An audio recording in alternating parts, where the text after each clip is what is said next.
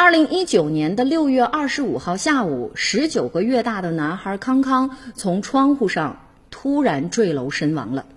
康康的父母呢，一纸诉状就将房东告上了法庭，因为他们是租的这个房子哈。康康的父母就认为了，说出租房的窗户明显低于住宅的正常标准，离地面只有二十多厘米，而且呢，这防盗窗底端左部是完全空缺的，所以才导致了康康的死亡。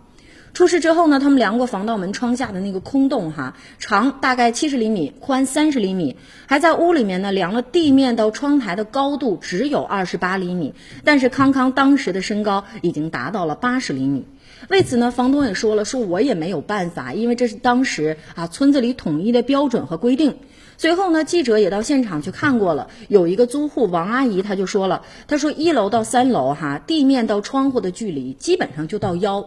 在二零一六年的时候，村里要求四楼每个房间至少有一扇窗户的防盗窗必须要开个口子，作为火灾逃生的通道。王阿姨家的防盗窗底部啊也有一个正方形的洞，她就说了，每家每户四楼的防盗窗都要留口子，要不然就会被村里罚款。这个事儿啊，在网上得到了很多人的议论啊，很多人就觉得这个父母和房东啊都有责任，但更多的人认为呢，这个责任呢其实主要在父母和房东无关。有的人就说了，说你当父母的你不好好看孩子，出了事儿了你想起来找房东了，想起来告人家了。还有的人说呢，哈，说窗户这个样子真的很危险，父母呢应该好好看孩子，而且这个洞啊已经两年了，你自己是不是也应该修补一下呢？其实要我说呀。租户在租房子的时候有责任告诉人家你房子的基本问题和条件。那自己有一个十九个月大的孩子，当父母的真应该好好看着哈，他哪有什么危险意识啊？